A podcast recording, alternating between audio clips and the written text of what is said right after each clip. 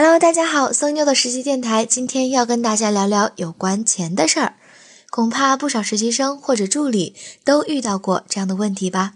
上司让你去帮他买咖啡，可他没有给你卡或者是零钱，难道这钱就要自己出吗？还是拿发票给他报销？怎么都觉得怪怪的呀。办公室里也会有同事听说实习生要下楼帮老板买咖啡，就会叫他顺便帮忙带。一次没有零钱就算了，一直说没有零钱，这个闷亏怎么办呢？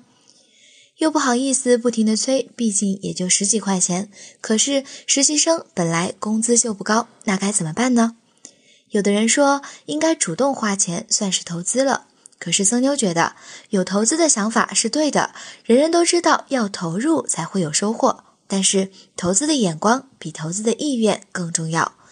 并不是对所有的领导和同事都要投资的，人的资源有限，要把有限的资源投入到真正值得的人身上。爱占便宜的人显然不是一个值得的人。那咖啡钱怎么办呢？喏，沟通绝对是工作中最重要的能力了。工作中太多难难开口，但是必须要说清楚的事情。付个咖啡钱，对于工作中那些麻烦事儿来说，完全没有难度。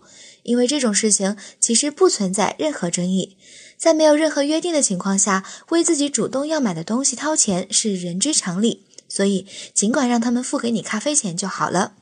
只是在沟通的时候稍微注意一下方式，不要让人感觉你在用恶意揣测他们。无论是他忘记了没零钱，还是真的想占你便宜。第一杯没关系，就当他们忘记了，你先让一步。